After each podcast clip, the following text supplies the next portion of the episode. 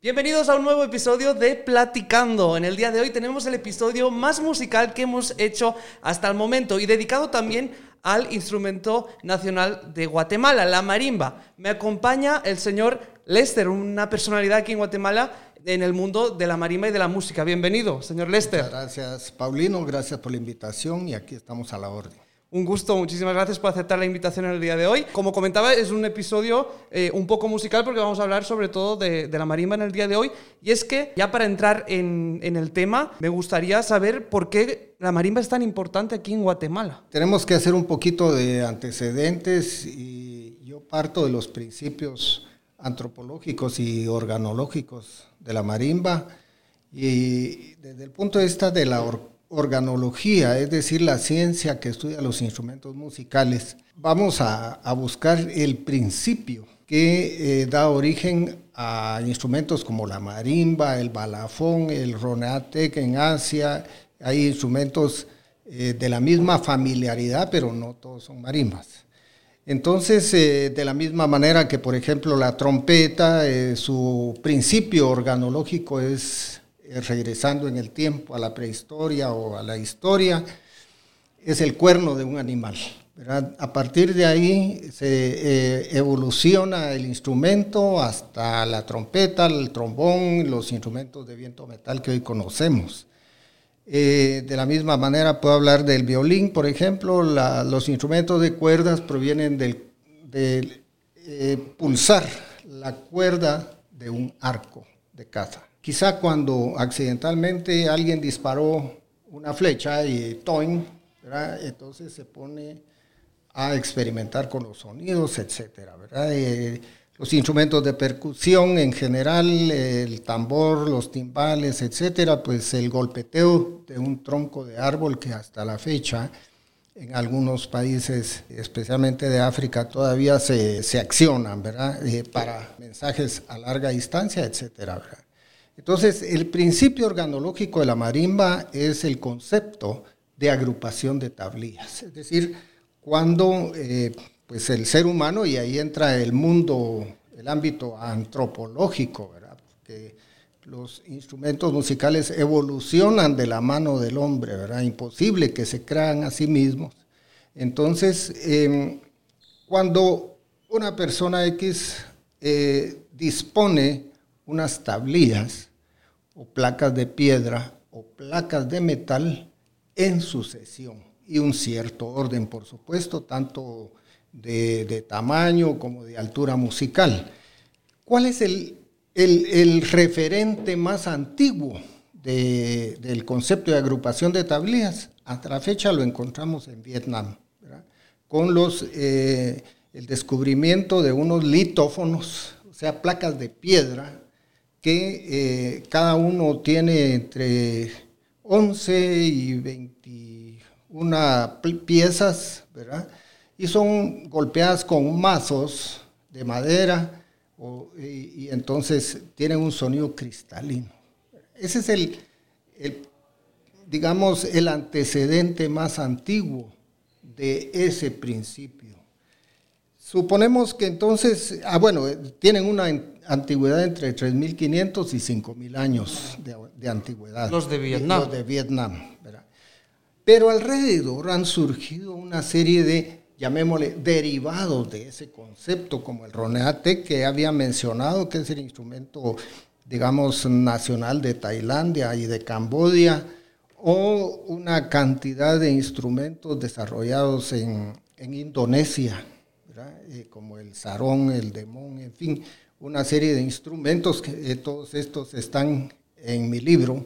Ese concepto es llevado por los indonesios hasta Madagascar. La isla de Madagascar tiene una particularidad que, cuya población no es realmente negra, digamos, como, como la del continente, a pesar de, la cercanía entre la isla y, y, el continente. La población es de origen malayo-polinesio lengua es de origen malayo-polinesio, lo que evidencia el ascendente, digamos, de Indonesia o de Polinesia en la cultura, eh, digamos, de Madagascar. Ahí surge un instrumento derivado de tablillas que es el quilangay. según mi, mi, hipótesis, de la isla salta al continente africano, la costa inmediata es Mozambique y ahí surgen otros instrumentos derivados. ¿verdad? Entre ellos, por ejemplo, la mbila, que es el instrumento nacional de Mozambique, la balimba, el macuilu. Posteriormente, a través de los ríos, no había carreteras en aquellos tiempos, el concepto se desplaza hacia la región de Guinea, en donde vamos a encontrar otra gran cantidad de instrumentos derivados del concepto de agrupación de tablillas. Hasta ahí no hemos mencionado marimba. Y este episodio está siendo grabado en las instalaciones de la Armería Fotográfica, una tienda de fotografía, vídeo, iluminación y accesorios donde también puedes encontrar estudios de fotografía y grabación como este, de grabación de podcast. Si tú eres creador de contenido o quieres serlo, aquí es tu sitio, porque aquí siempre están apoyando el talento y la creación de contenido en Guatemala. El surgimiento de estos instrumentos que son parecidos entre sí. ¿Cómo no? ¿Están relacionados o, han sido, o fueron independientes? Bueno, no cabe duda que hay un principio que, que los une a todos, sí. un principio que es un común denominador, que es pre precisamente por eso yo busqué el, el, principio que daba origen, ¿verdad? El, el, el, que daba la génesis. Son parecidos, tienen ex, eh, algunos los mismos elementos. Por ejemplo, en el caso del balafón, que su nombre correcto es mbala, Bala. Bala, como algunos países fueron conquistados por los uh, franceses, le pusieron el apellido Fon, que significa sonido del bala. Este instrumento va a tener tres elementos. Primero, la tecla que emite el sonido, pero no es suficiente. Va a necesitar un elemento que es el amplificador, es lo que llamamos el resonador. Y normalmente ahí en en esa parte de África, el, al sur del Sáhara, hay, eh, con, eh, son unas jícaras esféricas.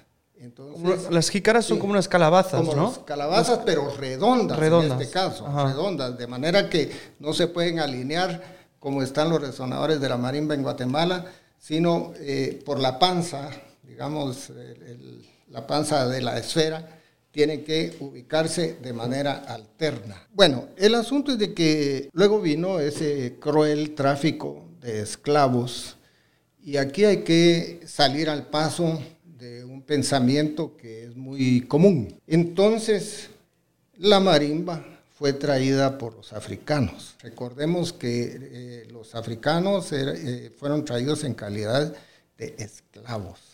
Aquí, uh, Guatemala América, directamente, América, América, en general. América, América especialmente eh, a dos vertientes, uno a el reino de Guatemala, que abarcaba desde el sur de México, el estado actual de Chiapas, etcétera, hasta Costa Rica, era el reino de Guatemala en esa época, que tardó como 300 años con esa división política. Por un lado hacia, llamémosle Mesoamérica, y por el otro lado hacia, hacia una región entre el sur de Colombia y el norte de Ecuador, en donde también encontramos marimbas, pero de otro tipo, marimbas de chonta. Entonces, el concepto llegó a estas tierras. No es imposible que los esclavos hubiesen traído, pues, venían en andrajos. Era imposible que trajeran algún instrumento, algún objeto, etcétera. Todo lo traían en la cabeza. En la cabeza de manera cultural y, y de ahí que eh, los grandes aportes de África en América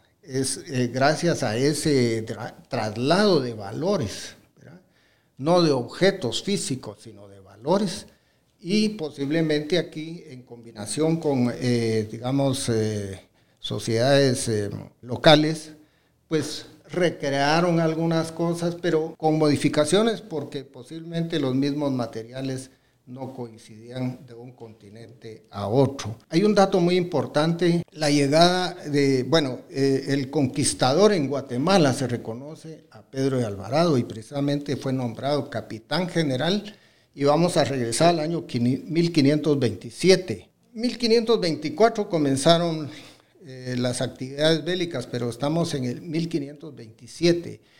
Eh, Pedro de Alvarado solicita a Sevilla que le autoricen 600 esclavos para traerlos a Guatemala. ¿verdad? Suena cruel, pero eso ocurrió. Entonces, de esos 600, 100 fueron llevados a la ciudad de Chichicastenango, que creo que ya conoces, una vía indígena muy, muy interesante. Pero lo que poco se sabe es que ahí habían minas de plata. Eh, entonces trajeron, llevaron 100 a trabajar a las minas de plata. Obviamente esa convivencia con eh, la, población local mayaquiche, recuérdate que en Chichicastenango fue encontrado el Popol Vuh, ese, libro sagrado de los quichés. Entonces, de esa convivencia surge y esa interrelación, intercambio de valores, surge la marimba de Tecomates. La marimba de Tecomates va a ser la marimba primitiva y posiblemente ya la conoces. Es así, es de, de jícaras. Sí, la he visto en Chichi, en Chichi la he visto. Y es totalmente, digamos, llamémosle que es la más primitiva. Por lo tanto, el, la marimba aquí en Guatemala surge en Chichicastenango por el intercambio, digamos, entre la población que venía de África y los locales. Y además, porque eh, es en Chichicastenango en donde todavía sobrevive, a pesar de, de, digamos, es una, yo le llamo una especie en peligro de extinción, ¿verdad? Pero ahí se, se ha mantenido. La marimba sí primitiva. La marimba de Tecomate. Yo he visto que incluso hay casas que se, lo se la fabrican ellos mismos. Por supuesto. Sí, lo he visto eso en Chichicastenango. Es completamente artesanal, ¿verdad? Ahora bien, ¿Por qué no fue traída de África? Porque los instrumentos asiáticos, de ahí viene el elemento musical, el sistema musical temperado europeo. ¿Por qué? Porque todos los instrumentos africanos, parientes de la marimba, congéneres, son pentafonales. Y eso delata la procedencia asiática de estos instrumentos en África. Sin embargo, la marimba de Tecomates va a tener un ordenamiento heptafónico, es decir, de los siete sonidos del sistema musical temperado traído por los europeos. Entonces ah. ya, ya la influencia europea tiene su, pone su mano en el nacimiento de ese, de ese instrumento. Vale, vale, vale. Entonces, ese ya no es africano, ya no es 100% africano. Menos porque los materiales son completamente americanos. Son locales. Son nativos, ¿verdad?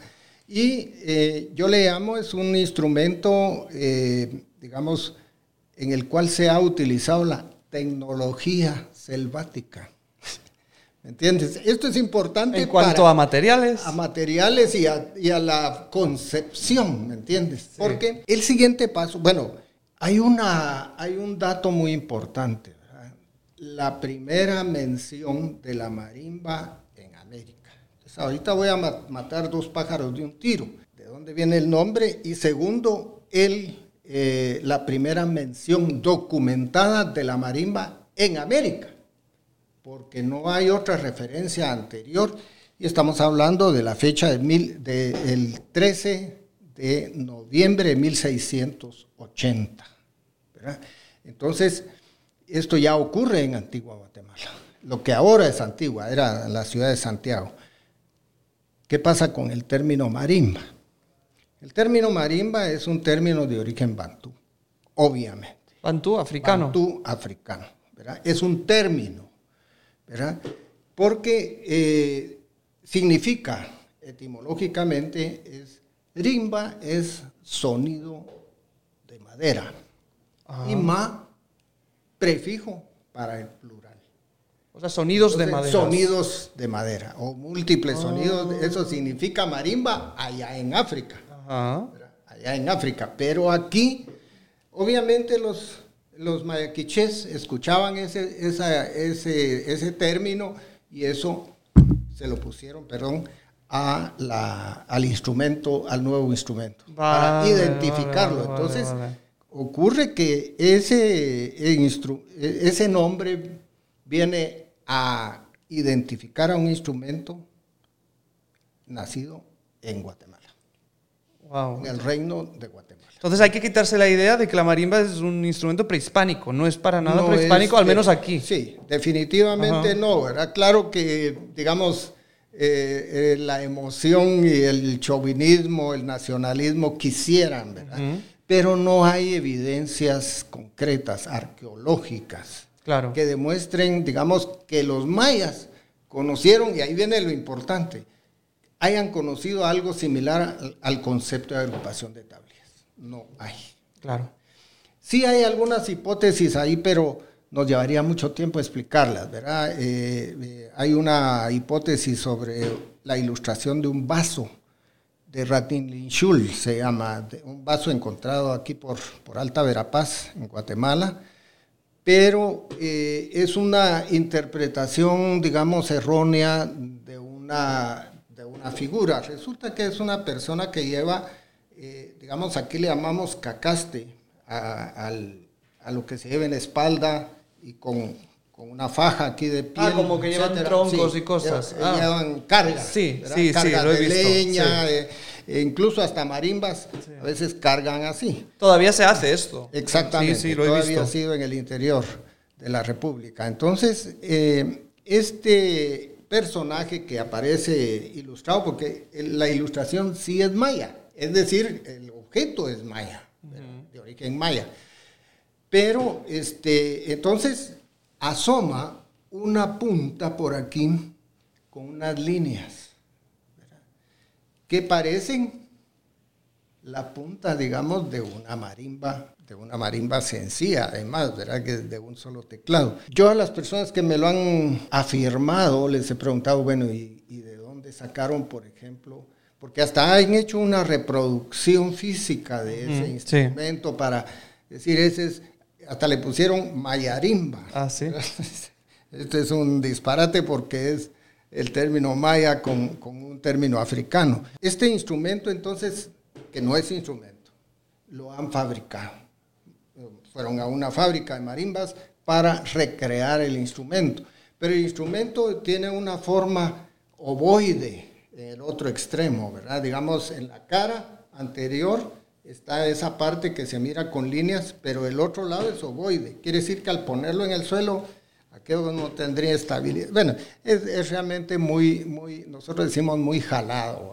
No, no, no hay bases, no hay fundamentos científicos. Eh, hablaba entonces de la mención, la primera mención de la marimba en América, 13 de, noviembre de 1680. Eso sí está documentado. Eh, el eh, historiador Domingo Juarros citó la narración de la, de la inauguración de la catedral de Santiago y entonces dice la narración que no fue de él, sino él citó al cura de Jutiapa, Diego Félix de Carranza y Córdoba, que dice, hubo ocho días de, conmemoración de, para la inauguración de, esa, de, la catedral, que todavía está en pie en Antigua. Dice, la última noche, parece, fue, eh, fue de mayor, como de mayor eh, eh, festividad. Iba, hubo un desfile de la plaza y entonces dice, iba por delante una tropa de cajas, clarines, marimbas y otros instrumentos que usan los indios. Así dice literalmente, estamos hablando de 1680, finales. Entonces, ya se habla de, de, un instrumento llamado marimba, ya está plenamente identificado y dice, y otros instrumentos de que usan los indios, significa que está vinculado al mundo indígena desde entonces. Vale. Para que hubiese existido ya en ese desfile en 1680, era porque nació antes, pero no antes de 1527, como dijimos, ¿verdad? Antes de la llegada de africanos a Chichicastenango. Así que ahí ya tenemos dos fechas fijas, ¿verdad? Sí en ese espacio de tiempo, ahí surgió ya, nació, se dio a nacer el instrumento llamado marimba. Vale. Más adelante, un siglo después, mediados del siglo XVIII, un presbítero, ya hijo de criollo, ya guatemalteco, eh, pero es presbítero, Recuérdate que los, eh, religiosos, eh, incluso los que vinieron de, España con, los conquistadores, etcétera, eran, eran maestros de música. Estaban educados en... Con todas las, eh, las, capacidades, digamos, de tocar órgano, etcétera, etcétera. conocían ya el, sistema musical temperado.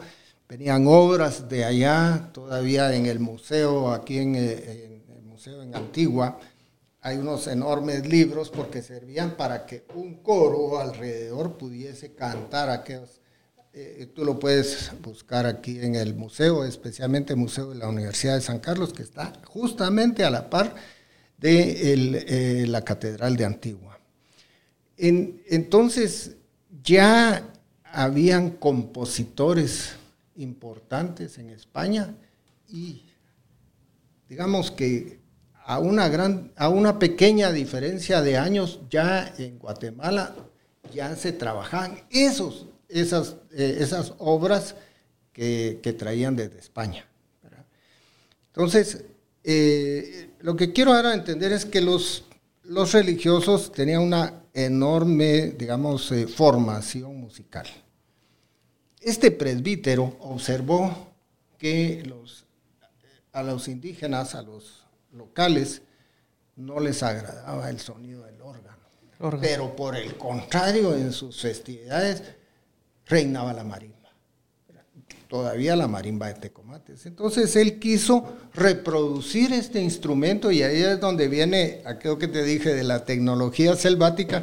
Quiso reproducir y hacerlo más grande dada la, dimensión, digamos, la extensión del teclado de un órgano, por ejemplo, ¿verdad? porque era el referente de ellos. Y entonces, si la marimba de Tecomates tenía 21 teclas, él amplió a 42 teclas. O sea, la dobló. La, la dobló. ¿Pensaba siempre en una persona o dos personas que ejecutaban?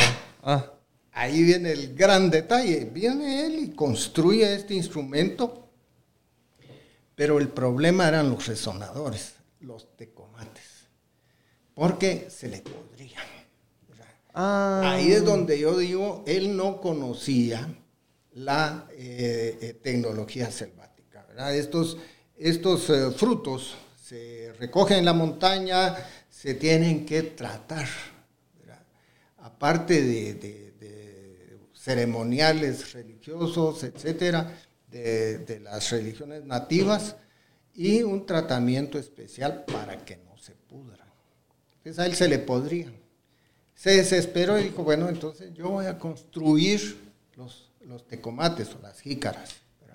Y es así como él construye por primera vez esos cajones que ahora nuestra marimba hasta la fecha tiene como resonador. Que acaban con punta, ¿verdad? Exactamente. exactamente. Entonces, ah. ahí nace el segundo instrumento que se va a dar en llamar la marimba sencilla. ¿Por qué? Porque todavía tiene siete, eh, eh, perdón, escalas de siete notas. Do, re, mi, fa, sol, así.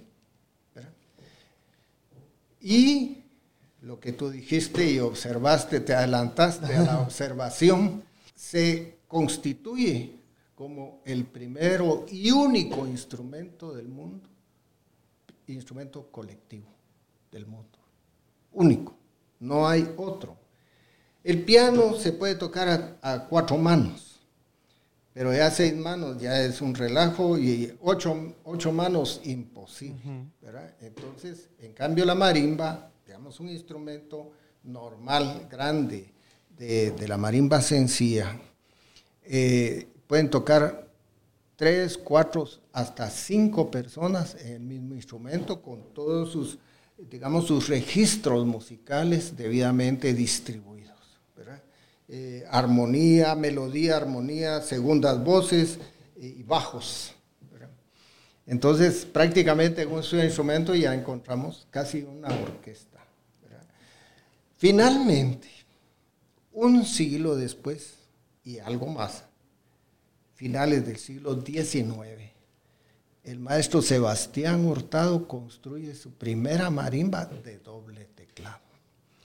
Ya, Guatemala era independiente a finales del 19, ¿verdad? Ya se había hecho la independencia. Obviamente. Sin embargo, los maestros Hurtado, los, los maestros Betancourt, son familias, digamos, de, de, gran importancia en el desarrollo de la marimba en Guatemala. Este, ellos vivían en Quetzaltenango, algunos provenían de un pueblito que está cerca que se llama Almolonga. Es donde los, el mercado de vegetales, sí, yo conozco, conozco. De unas zanahorias sí, gigantescas, etc. Azunil y Almolonga, sí, sí, exactamente. A cinco minutos está a pie de Quetzaltenango. Entonces los maestros que provenían, especialmente los Hurtado, provenían de, de, de, de ese pueblito Almolonga. Entonces ellos se trasladan a Quetzaltenango y ahí comienzan a generar una serie de cambios y entre ellos la construcción de la primera marimba de doble teclado en Guatemala. Entonces, imagínate, la pregunta original tuya era, ¿por qué es tan importante la marimba en Guatemala? En Guatemala. Ha crecido. Claro. Y se ha desarrollado enormemente en Guatemala. Vale. No hay otro país. No hay otro país ni en África, porque en África, por ejemplo, la marimba sencilla, el otro detalle, la otra característica importante es que eh, eh, Juan Joseph de Padilla era el presbítero de quien no lo había mencionado, tan importante, el que fabricó esta nueva marimba, creó esta nueva marimba a partir de la marimba de Tecomates. Le pone una estructura con cuatro patas Vale. Y la levanta del suelo de manera que ya puede ser interpretada de pie hasta la fecha. En África todavía no. Se tienen que sentar. Ni en Asia, ah. sentados en el suelo. Vale, vale, vale. Todos los instrumentos. Quiere decir que esos grandes pasos que cualquiera diría, bueno, pues, cualquiera le puede poner cuatro patas a una mesa, pues, ¿verdad? Pero no se la han puesto yo he visto instrumentos africanos, balafones, por ejemplo. He visto los balafones, los colocan en, eh, digamos, en pedestales de, teclados. Eso ya es una malformación. Pero bueno, ellos están resolviendo para poder tocarlo de pie. Pero normalmente eh, la estructura está diseñada para tocar en el suelo. Entonces, todos estos grandes avances y falta uno de los más importantes. Ocurren en Guatemala. 1908, la marimba royal de los hermanos Hurtado de Quetzaltenango, hijos del maestro Sebastián, bajo el mando de Celso Hurtado, viajan a Estados Unidos una gira, eh, los contratan una gira de, tres meses y se quedaron cinco años del éxito que, que tuvieron, ¿me entiendes? Era algo muy novedoso para Estados Unidos. Ya fue algo novedoso y el primer lugar a donde llegaron fue a Nueva Orleans, en momentos en donde estaba surgiendo el jazz. ¿Te das cuenta? Imagínate el, el, momento tan apropiado. Sin embargo, el contratista los dejó abandonados. Tú sabes lo que puede significar eso. Los dejó abandonados ahí y les robó dinero y se desapareció. Entonces los pobres se quedaron tocando en bares ahí en, en, eh, Nueva Orleans. Trabajo había. Y, ellos con, con una gran, eh, digamos, dominaban el instrumento virtuosísticamente, ¿verdad? Porque entonces ya interpretaban piezas, eh, digamos, eh, semiclásicas e incluso clásicas, algunas oberturas de, de, de Fonsupé y de, otras que sonaban en, en, Europa en esa época. Entonces, sin embargo, llegó un Salvador, una persona de la Universidad de San Luis, Missouri, y él los contacta y eh, hace sus contactos y continúa la gira. De esa manera pueden ellos concluir dando una enorme gira por las principales ciudades de Estados Unidos y al punto de que eh, se reconoce a esa marimba guatemalteca como la que introdujo la marimba en Estados Unidos en donde era completamente desconocida. Finalmente, el encuentro entre estas personas, ya para terminar, porque ya, nos extendimos. finalmente, finalmente eh, el encuentro de eh, la marimba royal de los hermanos Hurtado con un personaje eh, gringo, con todo el cariño ahora. Entonces, resulta que este hombre era fabricante de instrumentos musicales, pero de metal.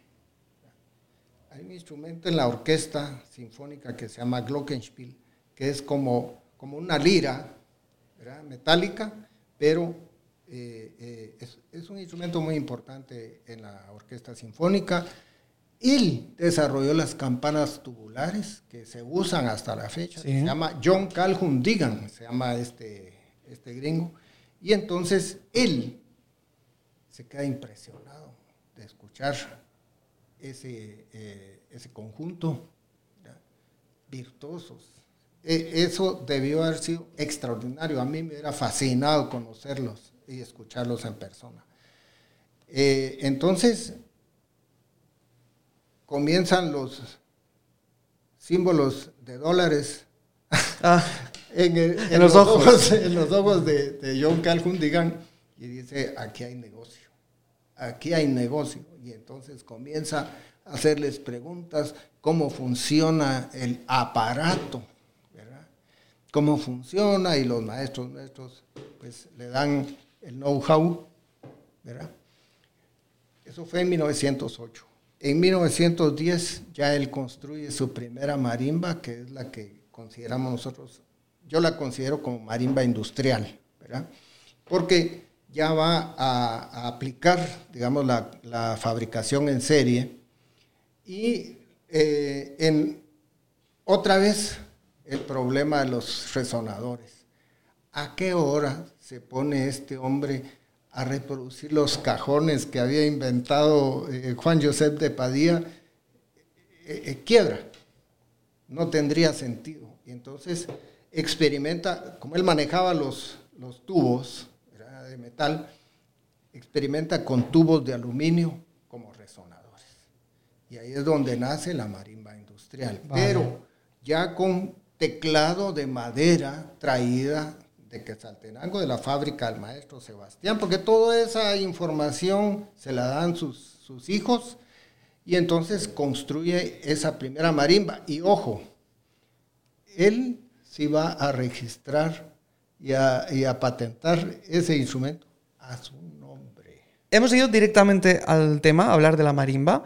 Pero, eh, Lester, usted es una persona bastante reconocida aquí en Guatemala porque, entre muchas otras cosas, aparte de ser licenciado en música, profesor de música y todo, usted eh, hizo algo especial eh, por la marimba ha hecho muchas cosas, pero algo en concreto muy grande, que es que reconocieran a nivel constitucional la marimba, ¿verdad? Aquí en Guatemala. Si nos puede contar un poco qué, cómo lo hizo y qué hizo para que esto fuera una realidad. Bueno, bueno, directamente yo no hice las gestiones, sino eh, yo creo que ha sido resultado del trabajo que yo he hecho, ¿verdad? Porque obviamente algún diputado con un olfato enorme, ¿verdad?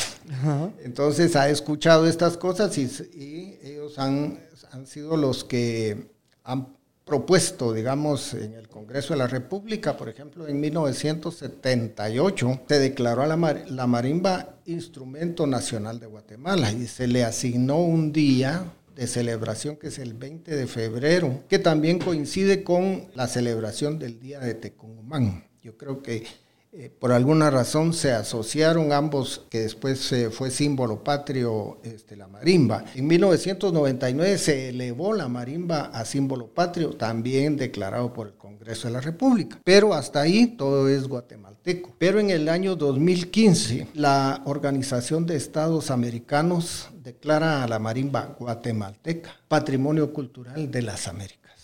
Entonces yo creo que ahí ya, ya tiene una connotación internacional y bueno, a través del trabajo que, comenzó a realizar eh, eh, John Calhoun, digan, gracias a haber observado y de alguna manera tomado ideas de la marimba de los hermanos Hurtado, ahora la marimba industrial como tal, ya plenamente moderna, desarrollada, con, con eh, elaborada con, con estándares de ingeniería acústica, ya está en todo el mundo.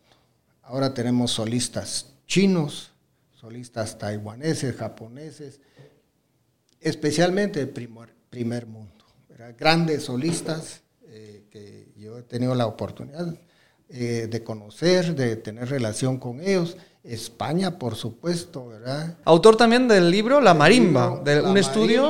un estudio histórico, organológico y cultural. Usted ahí relata también el origen. Aquí está todo, lo que... y mucho más, ¿verdad? Porque imposible reducir en, pocos minutos este, este documento, ¿verdad? Enorme que ha sido tiene, ha tenido reconocimiento internacional. Eh, yo me preguntaba también, ¿cómo un instrumento, porque en el texto ese que se menciona la marimba y otros instrumentos que usaban los indígenas, ¿cómo pasa ¿Por, qué la preferencia por la marimba y no, por ejemplo, por el sicolag? ¿no? Porque también es un, instrumento, se llama así, ¿no? Sicolag, que es un instrumento, un instrumento indígena también, que muy usado también en Chichicastenango. Exactamente. Entonces, ¿por qué la marimba sí y otros no? ¿O por qué la, marimba adquiere más importancia que los otros? ¿no? Y también, ¿cómo pasa? Porque la independencia de Guatemala la hicieron los hijos de los españoles, ¿no? No eran indígenas. Entonces, ¿cómo pasan estos hijos de los españoles a adoptar la marimba, que era un instrumento indígena, como, como de toda la nación?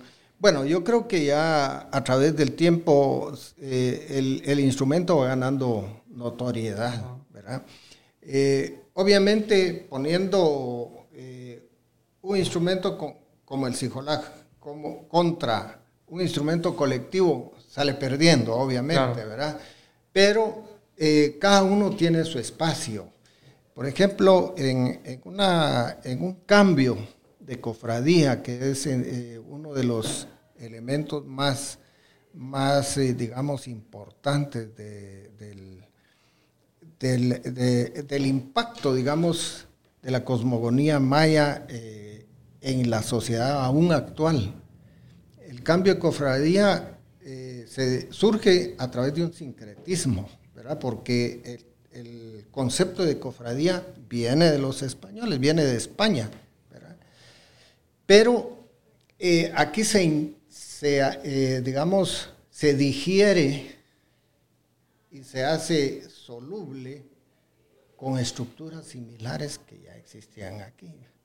Por ejemplo, eh, santo con, un dios prehispánico, ¿verdad? no vamos a decir maya, con, digamos, San Isidro Labrador, que trae la lluvia con el dios de la lluvia. Vale. Entonces, hábilmente las poblaciones indígenas eh, supieron, digamos, hacer paralelismos, ¿verdad?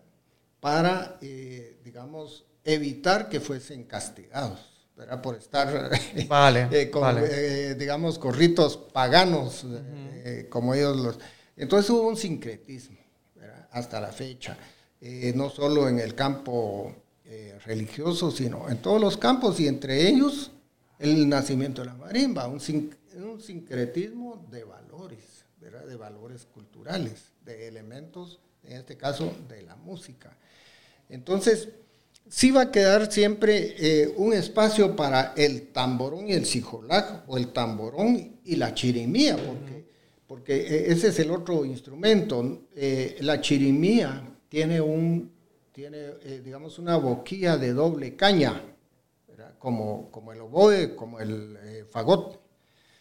Y entonces eh, este instrumento también fue traído por los españoles, pero totalmente readaptado por las poblaciones indígenas.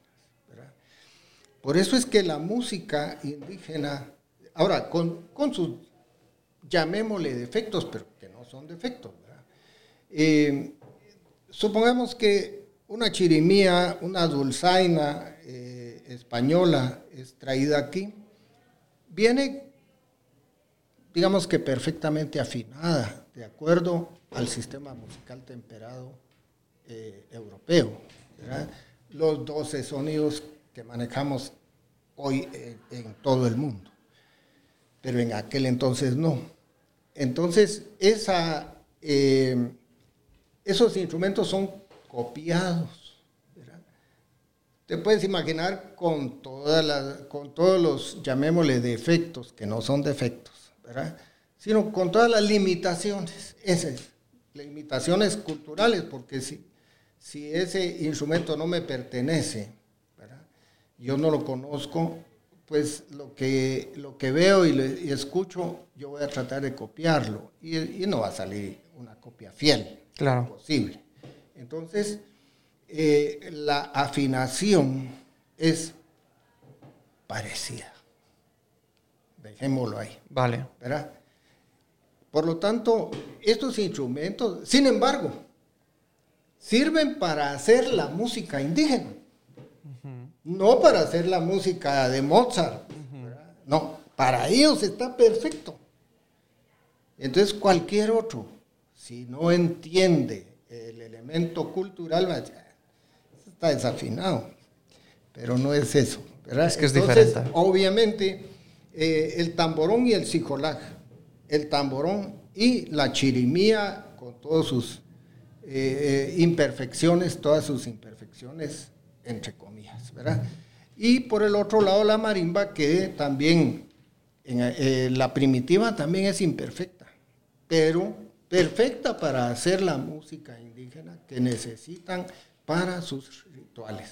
Entonces, en un cambio de cofradía, sí, sí está el sijolaj y el tamborón. Por ejemplo, si tú es, cuando estés en Chichicastenango y, y observas que viene los cofrades, adelante viene un pito y un tamborón. Sí. ¿Me entiendes? Entonces, la marimba de Tecomantes es portátil, pero es más portátil el, el Ahí le gana, digamos, en claro, ese terreno, en el terreno. Pero sí también eh, eh, la marimba de Tecomates es portátil, ¿verdad? Se cuelga aquí, tiene un arco que queda en el estómago para evitar pegar eh, con el estómago las teclas y matarlas. Entonces también es portátil, acompaña procesiones, etc. Entonces eh, yo creo que cada una tiene su propio espacio, por eso es que, y no compiten, claro. cada una tiene su lugar y su momento en el ceremonial. ¿Y, cómo se, mm, se, sabe cómo pasa, digamos, de ser algo, como se menciona, de, de algo de indígena a ser algo ya de toda la nación, digamos? La cofradía indígena. La cofradía. La cofradía indígena porque hay una cuestión. Cuando hay algún elemento extraño, llega a la comunidad, pero es útil. Primero lo consultan con las deidades. Ahí le llaman los alcaldes rezadores, que son como intermediarios, ¿verdad? Eh, si yo tengo una persona enferma, yo busco a un rezador. Tú lo puedes observar en Chichicastenango. Hay alguien que está rezando por él, porque tiene una velocidad y una facilidad de expresión para comunicarse arriba. Entonces solicitan el permiso. Por decirte algo, la marimba, el psicolaje, el tamborón, ¿verdad? Sí antes de adoptarlo. Así que son, son trabajos que antropólogos guatemaltecos, entre ellos Flavio Rojas Lima, han podido desarrollar eh, en nuestro país y gracias a ellos yo te lo puedo estar eh, narrando. Y ahora una pregunta un poco más personal. A ver. ¿De dónde viene eh, su afición por, así personal por la marimba, ¿no? Porque podría haber sido el piano. La marimba y el piano tienen similitudes en cuanto a la disposición de las notas, ¿no? ¿Me han dicho o no? Eh, sí, ¿verdad? Similitud. Similitud, ¿verdad? Pero no son iguales. No, claro, claro. Entonces, ¿de dónde viene personalmente su, digamos, su afición por la marimba? Bueno, el, eh, primero yo creo que hay una disposición familiar, ¿verdad? Del lado de mi madre, mis abuelo, mi abuelo materno y sus hermanos estudiaron a principios del siglo XX, imagínate, en el Conservatorio Nacional, estudió, uno estudió violín, mi abuelo, Eh, mi otro tío este, estudió violonchelo, el otro estudió clarinete y saxofón. Entonces ellos al regresarse a su pueblo, en aquel tiempo no había ni, carreteras. Claro. Era imposible. Eran caminos así de terrecería. Eh, solo para, para llegar, salir de Tacisco, eh, de nuestro pueblo, ¿verdad? de donde yo provengo, para Escuintla, que está como a 40 kilómetros, 45 kilómetros, era una semana de viaje, ¿verdad? En carretas de bueyes, porque había que atravesar ríos. Era tracción animal. Sí, que a veces habían, eh, eh, digamos, se habían inundado, en fin, ¿verdad? Entonces era muy difícil. ahora dice uno, bueno, estudié en el conservatorio, pero en aquel tiempo era muy, muy difícil, ¿verdad? Tenía que haber una gran vocación. Yo heredo esa, esa vocación a través de mi madre, que también tocaba, marín, tota, tocaba perdón, guitarra. mi abuelo le fabricó, porque además era luthier él, le fabricó una guitarra a su tamaño cuando era pequeña. En fin, de ahí proviene mi, vena musical. Ahora, el encuentro con la marimba fue por persistencia. Primero, mi papá regaló a mis, tres hermanos y a mí una marimbita eh, a la edad de 10 años. Y ahí comienzo yo a experimentarla este instrumento me gusta, me, me llena.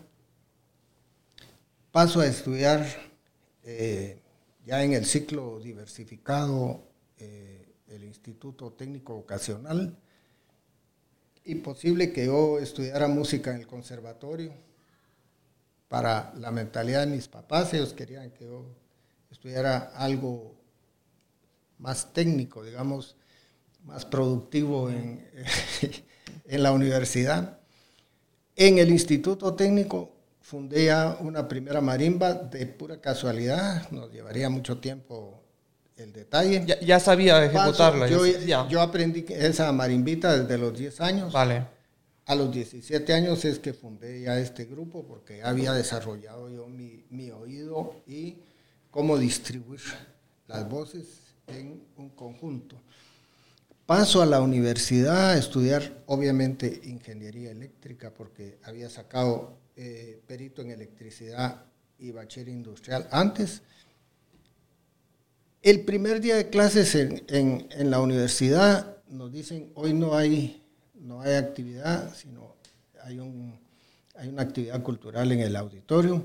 Vamos y es un concierto de marimba de la Facultad de Ingeniería. eso el primer día ya. El primer día, por eso te digo. Pero no indirecta. Es, una, eh, una, constante, ¿verdad? Que se me atraviesa la marimba por todos lados.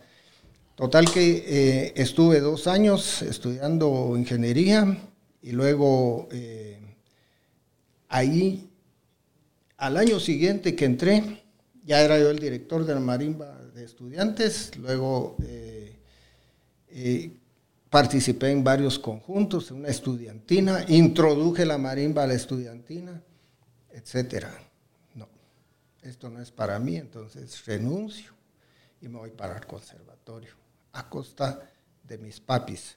Pero llegando ese año que yo llegué al conservatorio, comienzo a tocar en la orquesta sinfónica. Imagínate el gran salto porque yo ya dominaba el instrumento y por alguna razón había una necesidad de interpretar el xilófono ahí en la orquesta y me llaman a mí. Yo apenas estaba empezando a leer música, pero ya me metí y bueno, entré eh, como cuando uno se mete a una piscina grada por grada y cuando vengo a sentir ya estaba sumergido ah, completamente en la música. Así que, en fin, eh, ya es algo que posiblemente se se trae, eh, en la fibra y, la marimba se me atravesaba por todos lados. Entonces ya se enfocó en Así es. Ah, perfecto, muy bien. Pues, ya no la eh, pude esquivar. Lo dejamos aquí. Yo eh, creo que la, la, gran pregunta del día ha sido respondida. yo personalmente me ha gustado mucho, se me ha pasado súper rápido hasta ahora porque eh, hay muchas cosas interesantes que yo no sabía, por ejemplo, y que seguro mucha gente tampoco sabía, como que el, origen de la, de la, marimba, que todos sabemos que es en Guate, pero específicamente en, en Chichicastenango. ¿Por qué? ¿no? Eh, por esa mezcla de, de, cultura de, africana. Y la etimología de la palabra también, súper curiosa. Sí, sí. Y en fecha de hoy es el instrumento mm, nacional de aquí de, Guatemala. Eh, patrimonio también. Patrimonio cultural, bueno, obviamente, y en símbolo patrio. Y símbolo patrio. Símbolo patrio. ¿Cuáles son para usted, en su opinión, las piezas más significativas en marimba? O sea, en concreto, ¿no? Eh, eh, bueno, las más emblemáticas, ¿verdad? yo comienzo con, con una composición que no fue escrita para marimba específicamente, pero una vez se adoptó ya quedó en la marimba, que es Luna de Xelajú. Ferrocarril de los Altos, ahí ya me estoy pasando a llevar dos grandes compositores, eh, Paco Pérez, eh, Domingo Betancourt. Y agradecer finalmente pues, que haya venido a compartir su sabiduría eh, con todos nosotros. El mundo de la marimba es fascinante, fascinante de verdad. Y creo que, como decía antes, todos hemos aprendido muchísimo en el episodio de hoy. Lester, muchísimas gracias de nuevo y hasta una próxima ocasión. Bueno, gracias Paulino y bueno, seguimos a la orden y que pases un buen tiempo en, nuestro país, Guatemala. Muy, muy amable, gracias. Adiós, hasta la próxima. Gracias por quedarte hasta aquí. Chao.